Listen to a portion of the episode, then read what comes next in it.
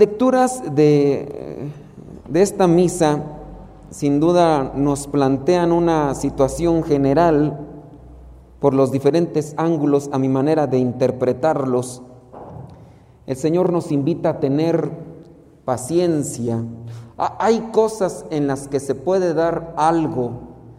Eh, no es que Dios no pueda hacerlo todo, pero hay cosas que ya no se pueden. No podemos hacer que salga, por ejemplo, duraznos de un árbol de limón. Y ustedes dicen, para Dios no hay nada imposible. Sí, pero dentro de una naturaleza ya concebida por Dios hay cosas que ya no se van a poder así. A lo mejor hagan los injertos que hagan y todo, pero no ser naturalmente el fruto como tal. Pero hay cosas que sí se pueden dar con mucha paciencia y con mucho esfuerzo y con mucho trabajo. Eh, dentro de aquello que a veces nos produce desesperación, eh, no sé, en sus casos muy particulares, ustedes qué quisieran como cambio espiritual para ustedes o para su familia. A lo mejor quieren que el esposo cambie o que la esposa, o a lo mejor quieren que algún hijo rebelde cambie. Siempre hay por ahí chamaquillos que son un tanto rebeldes y renegones. Yo por lo menos tengo por ahí experiencias como con, cuando era misionero laico, cuando podía ir a las casas y andar haciendo este tipo de apostolado. Por ahí por lo menos me viene a la mente tres, que cuando yo llegaba a la casa, por lo general la muchachilla, yo no sé si las muchachillas son las más groserillas o más rezongonas, pero por lo menos esos casos muchachillas que me hacían el feo. Yo sé, o sea, a lo mejor me miraban, pero el hecho de que yo llegara a la casa y que la señora dijera, venga hermano a, comer, siéntese, la chiquilla adolescente empezaba ayer a hacer sus muecas y sus gestos y empezaba a echar indirectas y todo, pero como su mamá la conocía, medio se callaba. Pues quién iba a pensar, ¿verdad? Que después de algún tiempo a esas muchachillas rezongonas y medias enojonas, berrinchudas que me encontré en esas casas, yo ya estando ya en una formación como religioso, un día me la encuentro en una de las casas con falda larga, con cruz, muy recatada, con blusa blanca hasta, hasta los puños. Dije, ahora tú, ahorita viene la mía condenada. Ahorita viene la mía. Y sí, bueno, ya me acordé de otra, cuatro. Y obviamente, pues para mí fue así una, sorpresa y, Dios va trabajando, así como a veces uno no se lo espera. Obviamente la plática era de incluso hasta pedir disculpas y cosas así. Cuando me encontraba con las mamás de estas chamaquillas, les preguntaba, ¿y ahora cómo se siente? ¿Se acuerda? ¿Se acuerda cómo se comportaba? Sí, sí me acuerdo, ¿cómo no, hermano? Perdón, padre, perdón, padre. Y digo, pues ya ve, Dios va trabajando, ¿no? Ya estas muchachillas no se hicieron religiosas, andaban por ahí, pero sí, ahora están casadas y creo que tienen una vida cristiana, eh, eh, ahí van trabajando en ello. Esa desesperación que a veces pasa, Vamos a la primera lectura, Ezequiel 17 del 22 al 24. Yo el Señor digo también, yo voy a tomar la punta más alta del cedro, arrancaré un retoño tierno de la rama más alta, y yo mismo la plantaré en un monte elevado, y en el monte más alto de Israel echará ramas y dará fruto, y se convertirá en un cedro magnífico dentro de aquellas acciones que, puede realizar Dios que pareciera ser imposibles o difíciles de concebir. Cuando Dios mete la mano, aquello que pareciera ser imposible se puede dar. Y ahí es donde pues hay que dejar a Dios entrar a, a la vida y no hay que dejar de insistir. Algunos de ustedes tendrán aquí a su viejo ahorita, a un lado, y hace un tiempo no lo tenían. Ana Juan antes se quedaba en la casa reproche y le decir, ya otra vez vas para allá. Tanto te la pasas allá nomás. Y ahorita ya lo tienen aquí. Y quién sabe si hasta en la liturgia esté, ¿verdad? No quiero voltear a verlos porque luego los se chivean. Pero a veces por ahí, o en el coro, ¿verdad? Porque también hay unos que, por ahí yo conozco uno del coro, como hay varios, no van a saber quién es. Pero uno que, le decía a su mamá que nada más a la iglesia iban los puros hipócritas, si era así, ¿sí, verdad? Y miren, ahora aquí está tocando el teclado, nomás no digo quién es. ¿eh? ¿Sí o no? Ya, ya que. Pero miren, ya, voltean a ver el chisme sabroso. ¿Y que quién a ver? Ubicarlo, ubicarlo. Y antes le reprochaba a la mamá y le decía que nomás venían, miren, ahora aquí ya está tocando, ya. Dios hace milagros. Bueno, si lo sabe Dios, que lo sepa el mundo, ¿verdad? No, que no te dé vergüenza. Eso para decirles, mira, cuando Dios mete la mano hasta lo que la mamá, ahorita la mamá yo me quedé contenta y todo, Dios puede cambiar. Entonces, hay que dejar a Dios trabajar en nuestras vidas. Y si ustedes tienen alguna petición o intención, no cesen, sigan. El Señor nos invita a eso. Si ustedes ahí tienen un hijo o el esposo o quien sea, síganle. Dios puede convertir. Hay cosas, no siempre. Hay cosas, les digo, igual no podemos hacer que un durazno salga en un limón. No se puede. Hay cosas en las cuales uno podrá hasta reprocharle, Señor, pero yo, yo oré mucho, yo ofrecí tanto y no se me dio aquello que te pedía. Pues sí, hay cosas que no dependen así tanto porque también Dios quiere que en nuestra libertad le dejemos entrar. Versículo 24. Y todos los árboles del campo sabrán que yo soy el Señor. Yo derribo el árbol orgulloso y hago crecer el árbol pequeño. Yo seco el árbol verde y hago reverdecer el árbol seco. Con esto me viene a la mente la anécdota esta del primer santo mexicano. ¿Cómo se llama el primer santo mexicano? San Felipe de Jesús.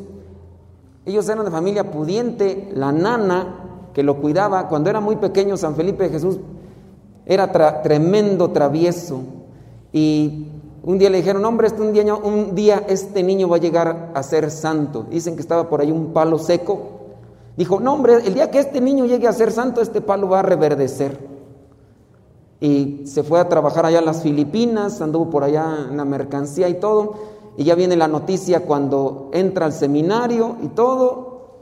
Y ya después eh, la ordenación sacerdotal, no sé si iba a ser acá en México, iba a ser la cantamisa, algo así. Entonces tenía que venir a México y ya fue cuando murió. Pero la, la nana se dio cuenta de que este había muerto como mártir cuando el palo seco de aquel, aquel se refería, dice, el día que este niño llegue a ser santo, este palo reverdece, este palo seco.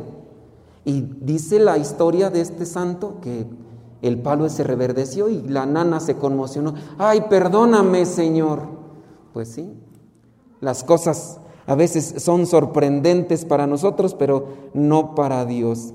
Vamos allá a la segunda lectura, segunda carta a los Corintios capítulo 5 versículos del 6 al 10.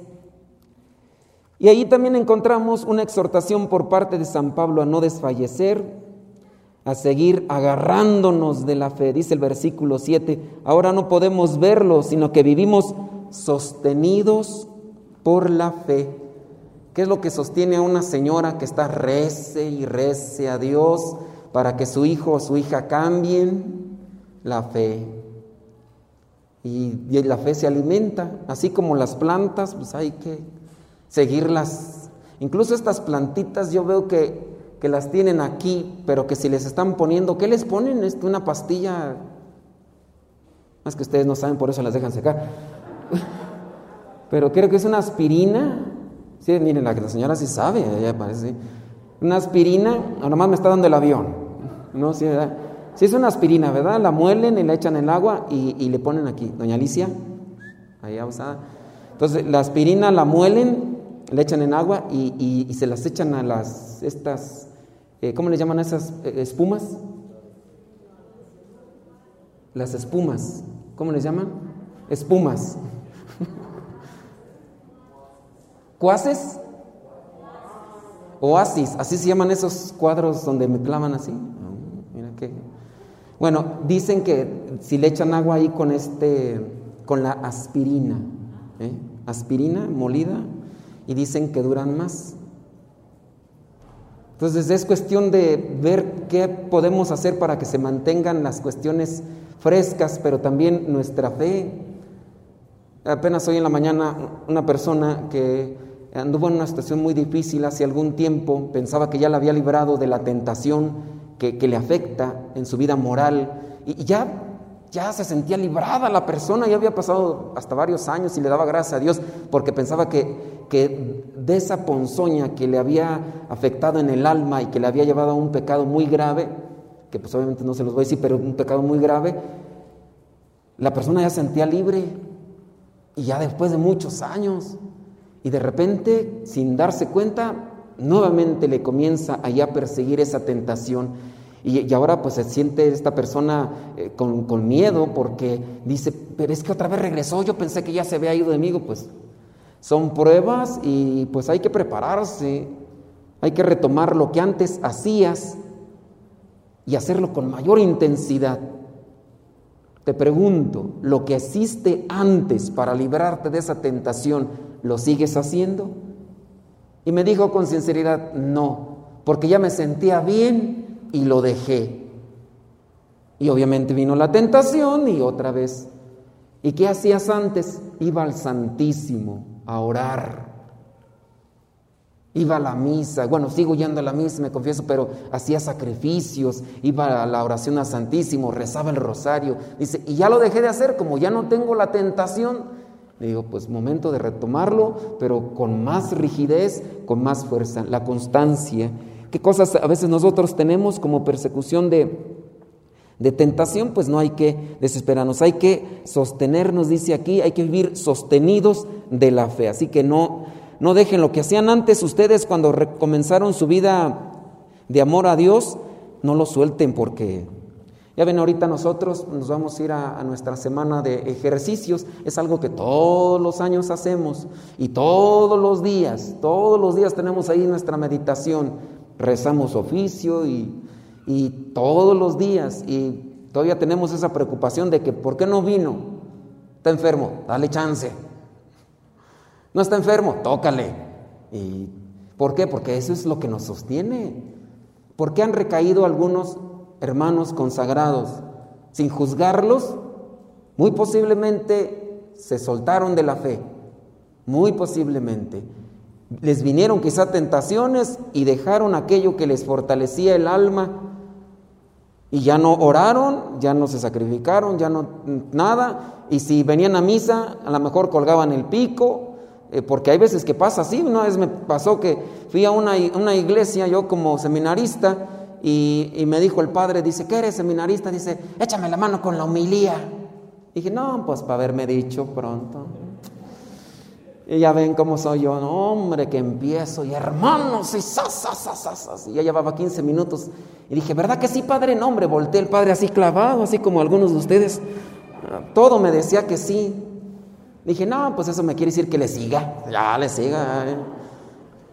Pero sí, a veces pasa eso, nos dormimos en la fe. Nos debilitamos y obviamente vienen las sacudidas. Entonces, hay que hacer el esfuerzo. yo, esto ayuda mucho de la comunidad. Cuando ustedes como pareja eh, se motivan para orar como pareja, pues ahora vamos a orar. A lo mejor un día alguien no tiene ganas. Ay, no tengo ganas de rezar. Pues ni modo, tórale, pues voy a hacerlo, pero esforzándome, ¿no? Acá también a veces que yo me acuesto tarde por las actividades que hago y no tengo ganas de levantarme, pero como sé que ahí está la comunidad y que al rato, me, eh, ¿dónde estabas? Eh? No les digo quién me dice eso, ¿verdad? Pero si me va como en feria, eh, te dormiste, ¿no? Entonces ya mejor este, me levanto. Y digo, y aunque no esté él, digo, ya es como una cuestión de compromiso moral, porque después, ¿con qué cara yo vengo a decirles esfuércense si yo ando ahí con mis dejadeces, entonces yo tengo primero que esforzarme para también exigir. Si no, uno no tiene autoridad moral y uno mismo no se siente con la capacidad, se siente un hipócrita decir las cosas que uno no se esfuerza en vivir. Tengo mis fallas y todo, pero hay que agarrarnos de la fe. Entonces, sostenidos por la fe, esforzarse y ya más allá adelante, en el versículo, ¿cuál es tú? El 20, 20 ¿cuál? No es cierto, es en el otro. El 9. Por eso, procuremos agradar siempre al Señor, ya sea que sigamos viviendo aquí o que tengamos que irnos, porque todos tenemos que presentarnos ante el tribunal de Cristo. Hay que buscar siempre agradar al Señor, no estar queriendo agradar a las personas. Ahora sí, vámonos al Evangelio, algo muy conectado, pienso yo, con esto de la perseverancia y de la constancia. querer encontrar las cosas para que se realicen a nuestra manera es un tanto difícil. Dice, con el reino de Dios, versículo 26 de Marcos 4, con el reino de Dios sucede como con el hombre que siembra semilla en la tierra, que lo mismo da que esté dormido despierto, que sea de noche o de día, la semilla nace y crece sin que él sepa cómo. Y es que la tierra produce por sí misma. Entonces, es cuestión de poner lo que nos toca, esforzarnos, ser constantes y dejar a, que Dios actúe. ¿Cuánto tiempo tuvo que pasar para que algunos de ustedes estuvieran aquí? Pues yo aquí ya llevo algunos añitos y por ahí yo a veces me llegaban comentarios de gente que venía a misa más por un compromiso y se iban mordiéndonos, se iban ahí criticándonos que no sé qué, que no sé cuánto y míralos ahora por aquí andan algunos. Entonces Dios trabaja, Dios hace cosas y, las hace bien. Y sin duda nos da una, felicidad. Por eso, si ustedes quieren que alguien más por ahí dé una conversión, eh, no presionen las cosas, porque a veces nosotros eso es lo que queremos, que crezcan a nuestro tiempo. Hay que dejar que en el tiempo de Dios se trabajen las cosas. Si yo, eh, no sé, estas personas que se dedican a cultivar este tipo de plantas, flores, pues no creo que planten algo y que al otro día, ya quiero que tengas flores para a vender y sacar dinero. No, pues tienen que darle su tiempo y también ponerle el agua necesaria para que se vaya desarrollando. Entonces no hay que presionar y a veces eso es lo malo.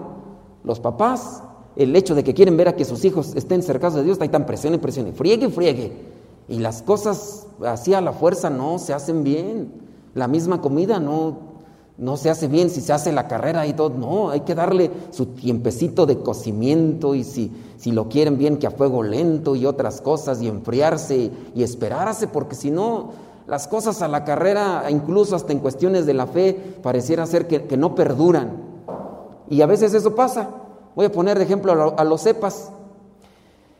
Hay veces que uno se encuentra gente allá afuera que con la primera llamarada de petate se quieren venir y hacer la experiencia misionera. En mi caso muy particular, yo he detenido ahí algunos, porque no les he querido así como que este quiere ser misionero. Luego, luego, órale, para que digan allá en la casa que, que soy bien trabajador y primero hay que esperar. Me acuerdo de uno, ahorita llegué yo a una parroquia, estaba sirviendo por ahí, ayudando, y me dijo, ¿tú qué eres? Le dije, soy misionero. ¿Y ahí qué hacen o qué? Le dijo, andamos predicando la palabra de Dios. Yo me quiero ir. Dije, ¿pero por qué o qué? Yo me quiero ir. Dije, no, no, no, dime primero por qué te quieres ir. Y ya después me di cuenta porque la novia lo había dejado y andaba tristón, despechado, y por eso se quiere. Y dije, no, este, lo mandamos y al otro día se regresa. Si le habla y dice, ya mi vida te perdoné, se regresa mejor. Y dicho y hecho, yo lo dejé ahí esperando. Ah, pero llegó otro hermano misionero. Y le dijo, quiero ser misionero. Y el otro sí le dijo que sí. Lo mandaron y a los cuatro días se regresó porque le habló la muchacha. Entonces las cosas así, acelerarlas y apresurarlas, nomás no. Hay que esperarlos en las cuestiones del tiempo de Dios para que se procesen.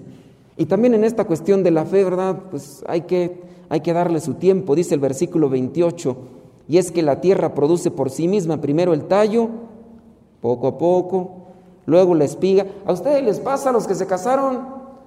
¿Qué pasa si se quieren casar luego, luego que nomás se dieron un besillo, un besote? Bueno, ya ni hacen eso, ahorita hacen otras cosas primero, y después dan un beso y se preguntan cómo se llaman. ¿Entendió el que entendió? Eh, ¿qué, ¿Qué pasa si se casa nada más porque la miras bonita y sientes emoción y todo? Conócela bien, porque a veces detrás de la cara, ay, Jesús, Está feo el asunto y luego algunos ya ni cómo, a dónde hacerse. Entonces, conózcanla bien. Más allá de una cara bonita hay un corazón o sucio o limpio, dependiendo cómo se haya cultivado. Dice versículo 29, y cuando ya el grano está maduro, lo recoge porque ha llegado el tiempo de la cosecha.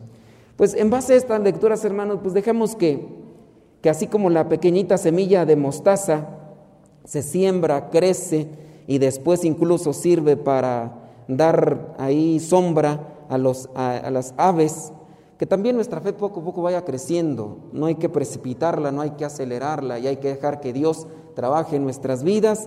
sea lo que sea que estemos buscando y que estemos esperando, nosotros mismos, eh, hablando yo a título personal, hay cosas que quisiera cambiar en mi vida porque no me son provechosas, pero a veces hacerlo de un, de un día para otro es muy complicado, hay que darle ese tiempo a Dios y con mucha confianza y confiando en su misericordia, no cesar de orar, de reflexionar y dejar que Dios actúe y que sea a su tiempo, que no sea al mío. Así que yo ahí se los dejo, pensémosle qué es lo que estamos pidiendo y pensemos si somos constantes en pedirle a Dios aquello que nos es bueno para cada uno de nosotros.